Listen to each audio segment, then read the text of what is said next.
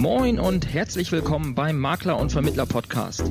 Hier bekommst du aus der Praxis für die Praxis hochwertiges Know-how von Kollegen und Dienstleistern aus der Finanz- und Versicherungsbranche. Du erfährst alles über die neuesten Trends auf dem Weg ins digitale Büro, bekommst regelmäßig vertriebliche Impulse und bleibst über die rechtlichen Rahmenbedingungen deines Alltags informiert. Dazu sprechen wir mit Spezialisten aus den verschiedensten Bereichen, egal ob Maklerbetreuer, Jurist oder Vermittler. Wir wünschen dir nun viel Spaß beim Makler- und Vermittler-Podcast.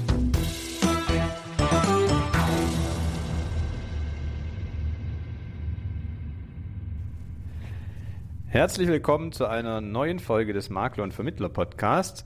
Es ist mir eine große Freude, meinen heutigen Gast vorzustellen.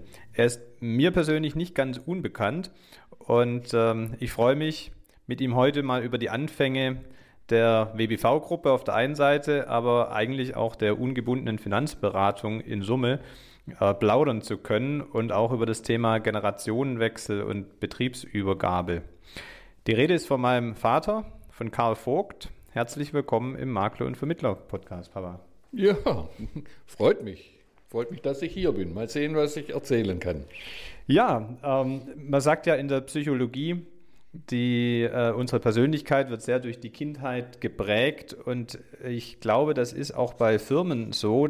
Wenn man die Wurzeln einer Firma kennt, dann kann man ja deren ähm, Innenleben besser verstehen und deren Wirken. Und ähm, deshalb ist es sicherlich, finde ich, mal spannend mit dem Gründer unserer Firma zu sprechen. Immerhin haben wir jetzt schon 48 Jahre auf dem Buckel in der zweiten Generation und dein Werdegang war ja auch nicht ganz klassisch in der Finanzbranche, äh, zumindest die Anfänge. Und deshalb würde ich sagen, steigen wir doch so mal ein. Wie bist du denn in unsere Branche gekommen und was hast du davor gemacht? Hm, ja, gut, jetzt, mu jetzt muss ich überlegen. Also es ist äh, am besten äh, formuliert mit einem Satz, der, mir, der mich damals immer begleitet hat, nämlich das, was der kann, kann ich auch. So bin ich durchs Abi gekommen, gedacht, äh, was die anderen können, kann ich auch. So habe ich meine Examen in der Uni gemacht. Was die können, kann ich auch, habe ich nie Angst gehabt. Und so bin ich auch in die Finanzbranche reingerutscht. Äh, der erste Anlass war, äh, es war mir zu langweilig als Beamter. Ich war ja an der Schule in Tübingen am Gymnasium und ich war als Junglehrer derjenige, der dann äh, um 7 Uhr morgens in die Turnhalle gekommen ist und um 6 Uhr abends wieder raus und der Kollege der kurz vor der Pension stand, der kam erst um 10 und ist um 12 schon wieder verschwunden. Dafür, zum Ausgleich, habe ich deutlich weniger verdient.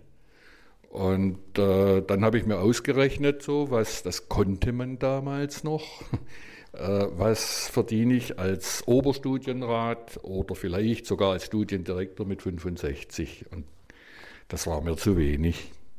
Und dann habe ich gedacht, da musst du dir nebenher noch Geldquellen erschaffen. Und damals gab es ja in der analogen Zeit kein Amazon, aber einen Neckermann- oder Quelle-Katalog. Und in dem Neckermann-Katalog, den wir als Studenten eifrig studiert haben, war mal eine Anzeige, äh, dass sie nebenberufliche Mitarbeiter suchen, um Autoversicherungen zu verkaufen. Ein amerikanischer Versicherer, die Nationwide Insurance Company, die wollte auf den deutschen Markt und äh, hat sich da an den Olympiasieger Neckermann, weiß vielleicht heute kein Mensch mehr, wer das war, Josef Neckermann, mehrfacher, äh, zweifacher Olympiagoldgewinner im Dressurreiten, an den gewandt und hat gesagt, wir wollen in deinen Kaufhäusern und deinem Katalog Versicherungen verkaufen. Und jetzt höre ich auf mit dem langen Sermon, ich habe es gemacht.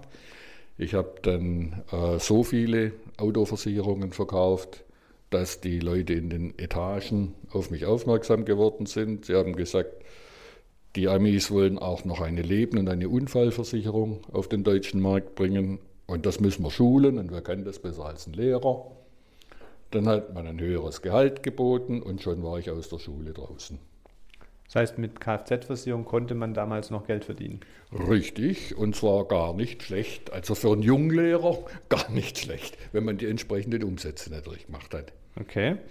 Und dann warst du sozusagen Schulungsdirektor ähm, für eine Versicherungsgesellschaft. Yep. Und hast dann für die auch äh, Beratungskonzepte entwickelt. Richtig. Und wie kam es dann zum Wechsel in die Beratung wieder selber oder in die unabhängige Beratung? Ja, die Schulung lief sich dann, es waren immer mehr Leute geschult. Man brauchte die Erstschulung und die Konzeption, die stand ja.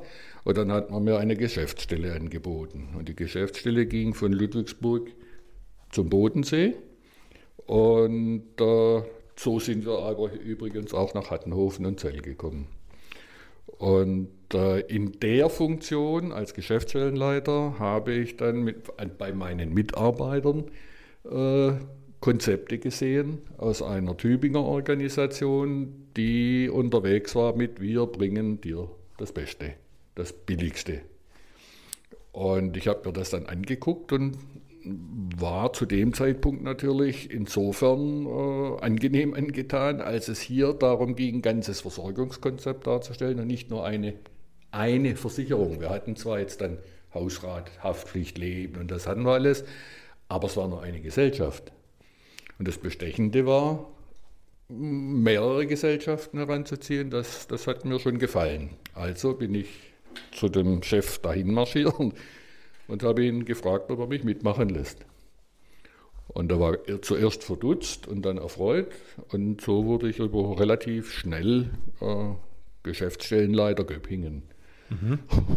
Und habe mir dann Mitarbeiter gesucht. Und dann haben wir festgestellt, auch das jetzt im Schnelldurchlauf festgestellt, äh, das Konzept war äh, Sein und Schein ein bisschen ein Unterschied. Äh, es ging letztendlich nur darum, mit einem sehr cleveren Marketing Versicherungen zu verkaufen, die möglichst hohe Provisionen erbrachten. Mhm. Waren nicht schlecht, aber durch die, den hohen Umsatz, den man machte, hat man natürlich auch dann besser verdient. So, und dann haben wir gesagt, das machen wir alleine. Und wieder kam so ein Spruch, was andere können, kann ich auch. Und äh, dann habe hab ich mich mit meinen Mitarbeitern, die ich da schon hatte, um mich geschart hatte, habe ich mich selbstständig gemacht. Und das war die Geburtsstunde der WBV. Das war dann 1972? Das war 72, ja. Und ähm, das war die Geburtsstunde der WBV 1972 und ähm, bis dahin kann man rückblickend sagen, du hast jetzt nicht gesagt, ich habe jetzt die knaller Idee und damit mache ich mich selbstständig und du hast von an, bei anderen Ansätze gesehen, hast gesagt, die kann ich optimieren und hast äh, dich dann damit selbstständig gemacht, um die Dinge, die es schon gibt, einfach noch besser zu machen. Ne? Genau. Und äh, das Besondere, so wie ich es immer empfunden habe, war dann, oder das, was dann der Unterschied war zu dem bisherigen Ansatz, dass bei dir eine hundertprozentige Kundenorientierung vorgeherrscht hat. Richtig, die Wahrheit war es. Also ich habe auch Bausteine genommen für meine Gutachten, aber da habe ich nur erklärt, du brauchst eine Haftpflicht, weil nach Paragraph sowieso, bla bla bla, so Allgemeinplätze. Mhm. Und darüber hinaus haben wir diese Bausteine gefüllt mit individuellen persönlichen Diktaten. Mhm. Das gab es damals am Markt noch nicht, das war ein Heidenaufwand. Mhm. Aber er hat sich letztendlich rückblickend sehr gelohnt. Und wie habt ihr das dann, da es ein Heidenaufwand war, technisch darstellen können? Ja, der erste Schritt war ein, ein Schreibautomat von Olivetti, eine Sekretärin, ein Diktaphon.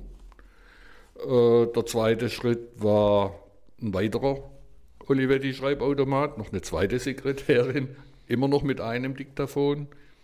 Und äh, die Mitarbeiter haben dann ihre Diktate reingegeben, ich habe meine noch äh, reingegeben und dann wurden diese Gutachten erstellt und so wurde beraten. Ja, wenn man so einen Prozess aufbaut und ja, ein skalierbar, würde man heute sagen, ein ne, skalierbares Konzept hat, dann braucht man eben entsprechend Mitarbeiter, damit man auch entsprechende Anzahl von Gutachten dann schreibt. So ist es, ja. Und wie habt ihr die damals gefunden? Wo kamen Mitarbeiter her? Das war noch relativ einfach. Äh, die ersten der Grundstock über Zeitungsanzeigen, Angebot einer nebenberuflichen Tätigkeit. Mhm. Da haben sich welche gemeldet, von denen ich die besseren genommen habe. Und später äh, ausschließlich Empfehlungen.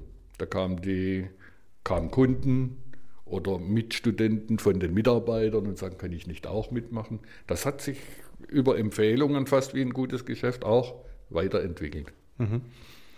Und was mir noch in Erinnerung ist, das war ja 72 äh, war noch nicht mal meine Kindheit, da war ich noch Engelchen, ne?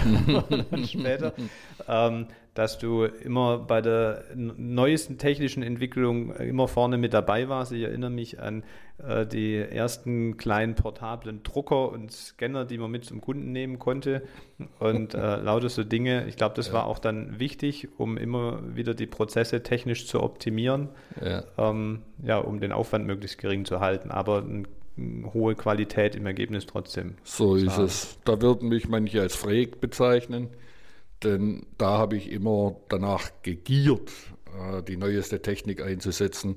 Ich habe die Karteikarte durch äh, Klarsichthänger ersetzt. Äh, ich habe die Klarsichthänger mit den ersten Computern ersetzt.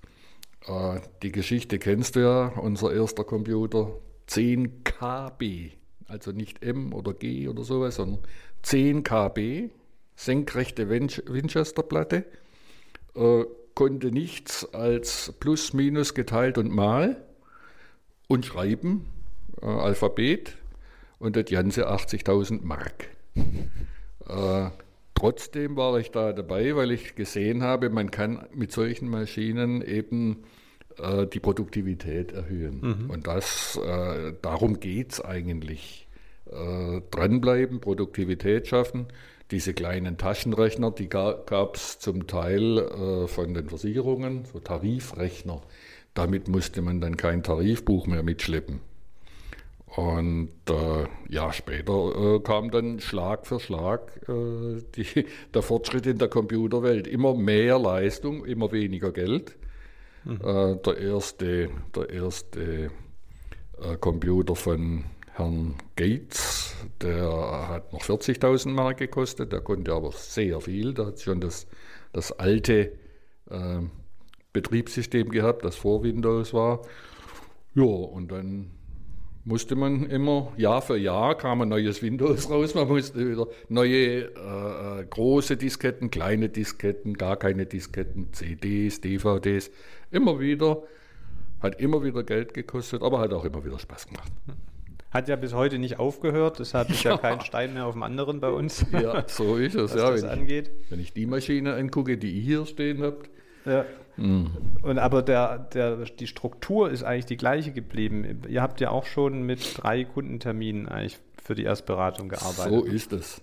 Auch das muss ich zugeben, habe ich geklaut von dieser Tübinger Gesellschaft. Äh, Datenaufnahme auf einem Bogen schriftlich dann äh, zu Hause auswerten, ausarbeiten, dieses Gutachten erstellen. Ein faires Gutachten und ein ehrliches, das ist eigentlich die Hauptsache, glaube ich. Das ist so ein Wort, was man reinbringen sollte in unser Geschäft. Der, der es ehrlich meint, der kommt immer durch. Der währt am längsten. Ne? Ja. Und äh, danach dann der dritte Termin und manchmal musste man sogar noch einen vierten machen, wenn der Kunde einfach nicht entscheidungsfreudig genug war. Aber es war okay. Und damit sowas, wie gesagt, sich rechnet, wir haben schon gesagt, damit man skalieren kann, wie viele Mitarbeiter waren es denn in Summe? Ja, in der, in der Endstufe äh, waren es fast 50, 47, 48 meine mhm. ich. Als ich dann angefangen habe, waren wir schon wieder äh, weniger. Ja. Dazwischen ist irgendwas passiert. Ähm, magst du dazu ein Wort sagen? Ja, gut, das kann man durchaus sagen. Das ist, mir ist das passiert, was eigentlich jedem äh, Betrieb passieren kann, der seine Mitarbeiter qualifiziert ausbildet. Je besser die werden, desto eher kommt irgendwann mal der Gedanke auf, warum brauche ich eigentlich noch einen Chef? Kann ich doch alleine machen. Und so war das hier auch. Und dann gibt es auch in einer Struktur, wir waren ja eine gewisse Struktur mit Geschäftsstellenleitern und haupt- und nebenberuflichen Mitarbeitern, gibt es auch Führungspersönlichkeiten. Und eine solche Führungspersönlichkeit hat sich dann halt an die Spitze gesetzt und auf einen Schlag war dann äh, Ende 87 oder 88 äh, die, ganze, die ganze Firma weg, bis auf zwei. Mhm. Und äh, für mich hat das jetzt bedeutet, äh, wieder selber zum Kunden zu dürfen.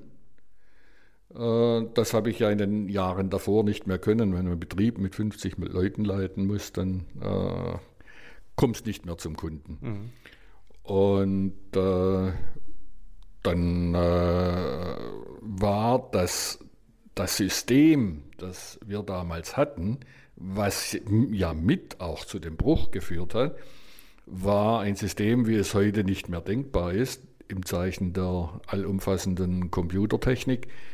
Damals war die Unterscheidung zwischen Abschluss und Folgeprovisionen noch mhm. sehr stark. Mhm. Und äh, es war ja auch die Zeit der übrigen äh, berühmten Strucki-Vertriebe. Mhm. Und wenn dort Leute hingingen, die haben dann angefangen mit 40 Prozent der Abschlussprovision und dann vielleicht 50 und wenn es hochkam 60. Und mein System war, ich gebe 80 Prozent weiter, so viel wie keiner in der Branche, aber dafür behalte ich die Folgeprovisionen ein, um den Betrieb zu finanzieren. Mhm. Und äh, das war letztendlich dann das Gute, als die alle weg waren, waren die Bestände natürlich noch da. Mhm.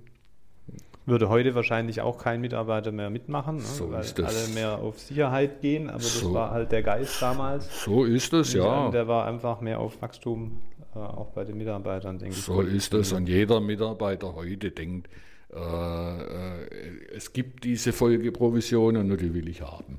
Mhm.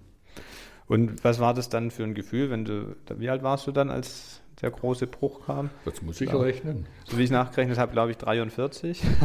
ja, stimmt. Um, um, sich mit 43 zu, in Ruhestand zu verabschieden, ist wahrscheinlich auch ein bisschen zu früh. Was geht da in einem vor, wenn man dann plötzlich in so einer Situation ist?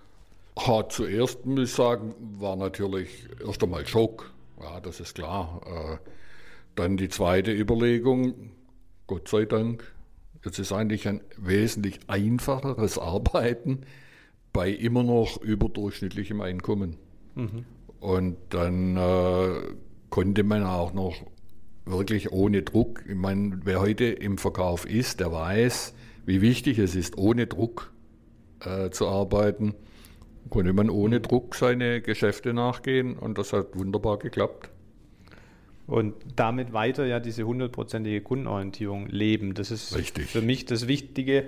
Ähm, wenn man sich die WBV heute anschaut, wird man optisch nicht mehr viel äh, Gleiches finden. Neue Räumlichkeiten, andere Mitarbeiter natürlich, äh, andere Technik, andere Vorgehensweise, aber das Drei-Terminsystem ist geblieben und diese hundertprozentige Kundenorientierung. Das ist das, was äh, ja in das, das ist das Rückgrat. übergegangen ist. Ne? Das ist Rückgrat. Das, ja. das muss auch bleiben. Aber ich weiß, oder deine Hörer wissen das ja auch, wie du aktiv bist in anderen Bereichen noch. Äh, das war bei mir nie, weil ich ja diese Möglichkeiten gar nicht hatte. Ja, bei mir gab es keinen Podcast und keine YouTube und was sonst noch. Da hat noch jeder für sich gearbeitet. So, ne? so ist es. Ja. wenn wir jetzt für junge Kollegen, die jetzt anfangen, ähm, einen Tipp geben kann aus dieser Gründerzeit heraus, äh, ein, zwei Punkte, was würdest du sagen, war das Wichtigste, um dann tatsächlich äh, ja, die PS auf die Straße zu bringen? Ja, wie gesagt, was ein anderer vor dir kann, solltest du auch können. Das Selbstvertrauen solltest du haben. Und dann einfach machen. Raus aus dem Sofa und versuchen. Wenn es nicht klappt, eben wieder zurück. Das war meine Überlegung ja auch, als, als ich den Lehrerjob aufgegeben habe. Meine Eltern haben sich in ihren zukünftigen Gräbern gekreiselt. Wie kann man nur einen Beamtenjob machen und in die Versicherung aufgeben, gehen? Ne? Wie ja, kann man den aufgeben? Das ist, das, ist das, das wohl der größte Absturz, den es überhaupt gibt. Beamter war damals höchst angesehen äh, und äh, Versicherungsmann war damals wie heute an letzter Stelle. Aber machen und dann der Gedanke, wenn es nicht gut geht, kann ich ja wieder in die Schule zurück, denn damals herrschte noch Lehrernot. Mhm. Die war ein paar Jahre später dann komplett vorbei und ein Weg zurück wäre nicht mehr möglich gewesen, aber den braucht es dann auch nicht. Und man könnte es vielleicht ergänzen, bleibe immer an der aktuellen Technik dran, weil sonst ist man ganz schnell abgehängt. So ist es, ja. ja.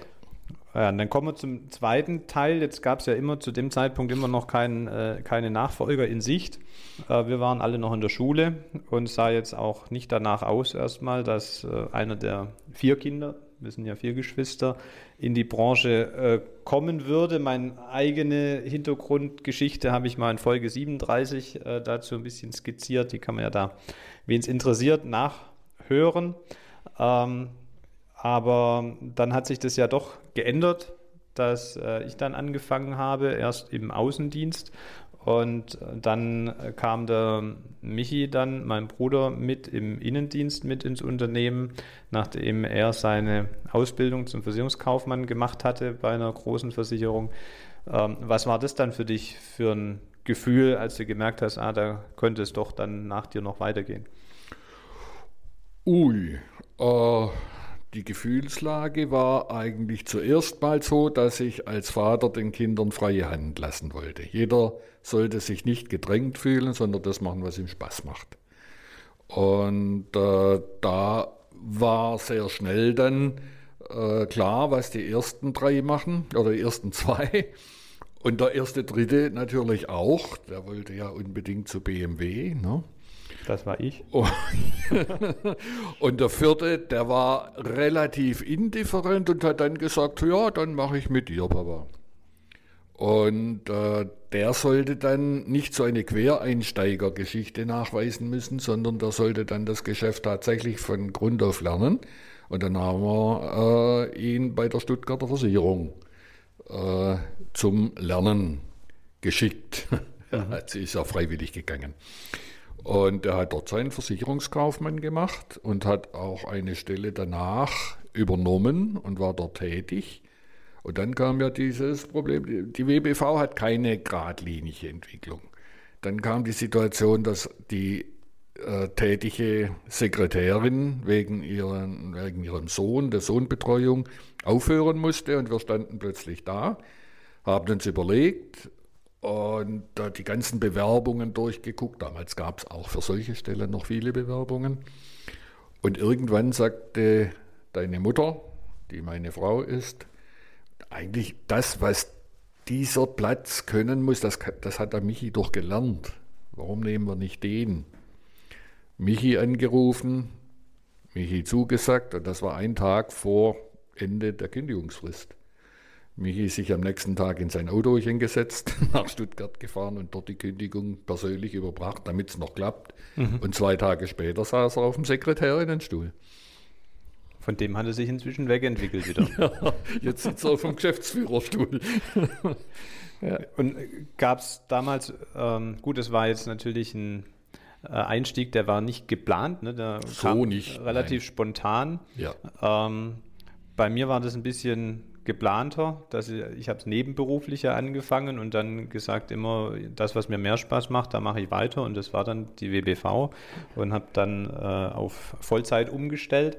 Ja. Gab es da von deiner Seite aus dann, was die Generationenübergabe angeht, irgendwelche Befürchtungen oder Bedenken? Oder wie hast du Hast du dir da genau einen Plan vorher gedanklich gemacht, wie du da vorgehen willst?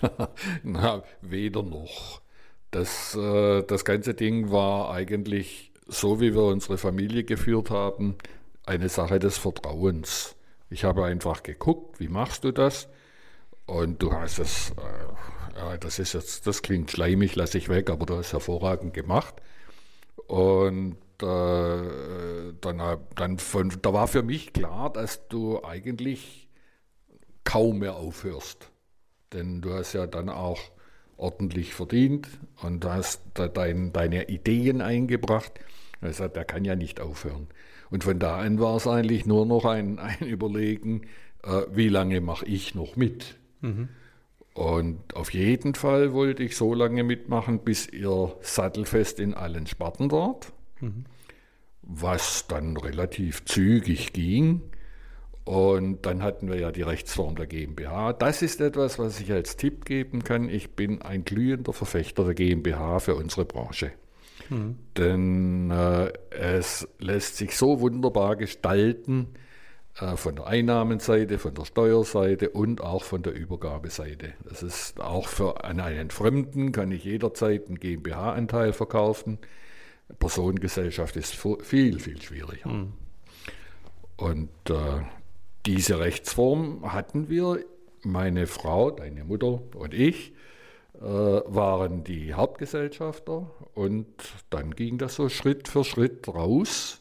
Zuerst hat sich die Frau zurückgezogen, die Anteile wurden anteilig auf euch verteilt, dann später ich und die Geschäftsführung haben wir euch eingebaut.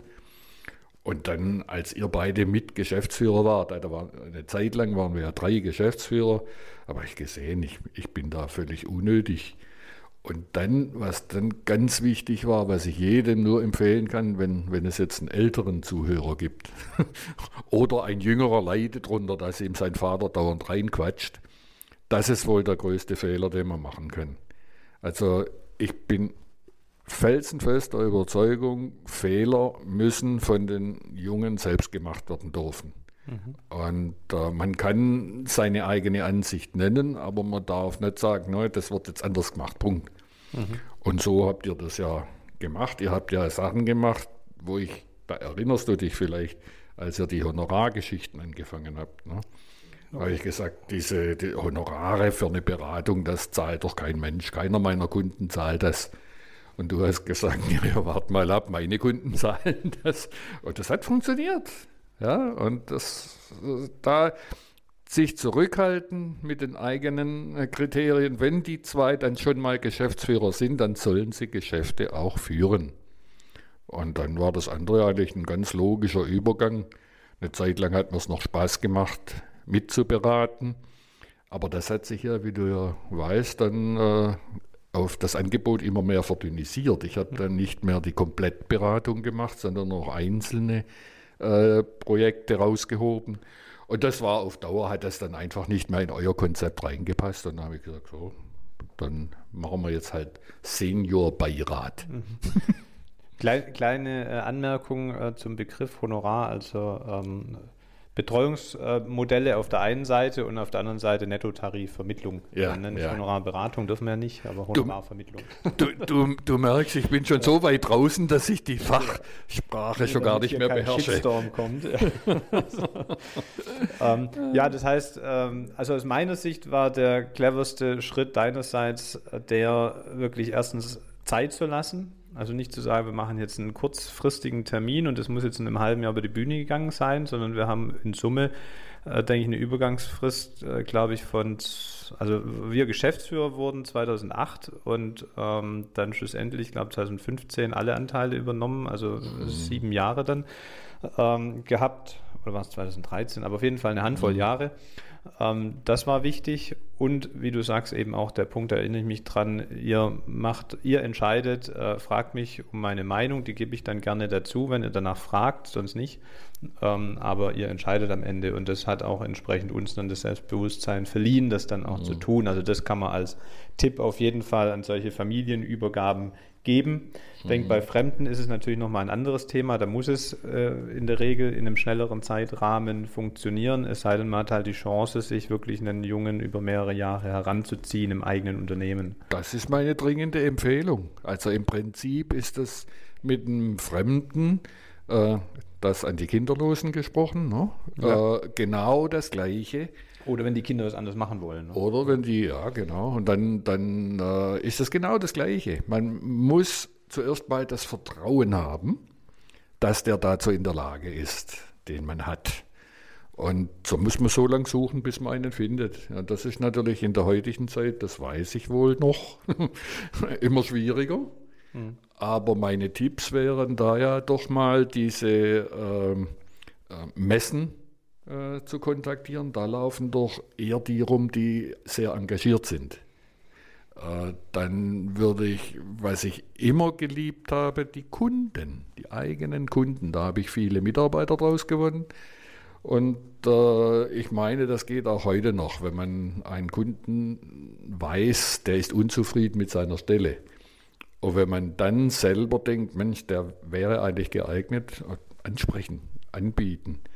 Und dann auf die gleiche Weise aufbauen. Immer mehr Kompetenzen geben, äh, sich immer in der Entscheidungen weiter zurückziehen und irgendwann mal das Feld überlassen. Und das am besten mit einer GmbH. Dann kann man ja mal 10% Anteile weitergeben, dann kann man 20% weitergeben. Dann gehen die auch nicht weg. Ja, das ist ja das, das Problem, mein 89er Problem, wenn sie zu gut sind, gehen sie weg. Ja. ja. Ja, die, jetzt bist du ein paar Jahre im, komplett im Ruhestand schon. Ähm, war das rückblickend dann die richtige Entscheidung, dann rechtzeitig auch sozusagen loszulassen? Ja, super. Oder wird dir langweilig? Nein, nein, nein, nein, mir wird es überhaupt nicht langweilig. Ich habe ja in der Übergangszeit, jetzt kommen wir, jetzt kommen wir zum, zum äh, Technischen, jetzt hebe ich mein Buch hoch. Ne? In der Zwischenzeit zwei Bücher geschrieben, die äh, dazugehören zum System. Das erste Buch war äh, Wer braucht schon Mathe? Äh, ein Roman, der für Jugendliche, der äh, unser ganzes Berufsfeld abbildete und eigentlich dazu dienen sollte, Mitarbeiter zu finden, junge Leute für den Beruf zu interessieren. Das ist das Ziel. Und der zweite war dann äh, folgerichtig äh, mit dem Titel Selbstbestimmt Leben, selbstbestimmt Altern. Das ist ja mein Wunsch, den ich selber für mich hatte. Und den habe ich dann nochmal so formuliert in Romanform, äh, dass er die heutige Beratungs- nein, nicht mehr die heutige, meine, meine letzte Beratungsidee ähm, abbildet. Und beide Bücher äh, haben meiner Meinung nach auch heute noch in vielen Dingen, in vielen Aussagen ihre Berechtigung. Bevor sie ganz veralten, bestellt sie euch bei Amazon oder bei den üblichen Vertriebsgeschichten. Äh, Man kann sie dort noch kaufen. Packen wir in die Show Notes. Kann, kann sie jeder sich aufrufen, anschauen und am besten bestellen. Gut. Ne? Ganz herzlichen Dank, Papa, für die ehrlichen Einblicke und ähm, dass wir mal die Möglichkeit, vor allen Dingen du uns geschaffen hast, dass wir heute so tätig sein können, äh, wie wir das tun. Mir war eines immer ganz wichtig, mich nicht ins gemachte Nest zu setzen. Ich daran erinnerst. Das hast den, du nicht gemacht. Das den, Nest heute sieht ganz anders aus. Den, den eigenen Kundenstamm erstmal aufzubauen, um zu wissen, ob man selber kann. Also das kann ich auch nur als Rat geben. Aber ähm, trotz allem profitieren wir da sehr vor allen Dingen von der Idee, die du entwickelt hast. Ähm, und da nochmal herzliches Dankeschön, ganz offiziell an der Stelle. Bitte. Ja, ähm, Lieber Hörer, wenn du heute was mitnehmen konntest, äh, freut mich das wahnsinnig. Wir würden uns freuen, wenn du uns das gerne mitteilst. Ähm, wir freuen uns über jede Bewertung auf iTunes oder schreib uns einfach eine Nachricht über die üblichen Portale. Und wenn du auch in Zukunft keine Folge mehr verpassen möchtest, dann geh jetzt auf www.vertriebsansatz.de und da kannst du dich in den Newsletter eintragen und wirst dann immer informiert aktiv, wenn wieder eine neue Folge online ist. Für heute soll es das gewesen sein. Nochmal ganz lieben Dank. Wir machen ja. den Sack zu. Gut, viel Erfolg. Dankeschön und bis zur nächsten Folge. Mehr Infos zum Makler und Vermittler Podcast findest du in der gleichnamigen Facebook-Gruppe oder auf der Webseite www.vertriebsansatz.de. Möchtest du uns ein Thema oder einen Interviewgast vorschlagen? Dann schick uns einfach eine E-Mail an info@vertriebsansatz.de. Bis zur nächsten Folge vom Makler und Vermittler Podcast.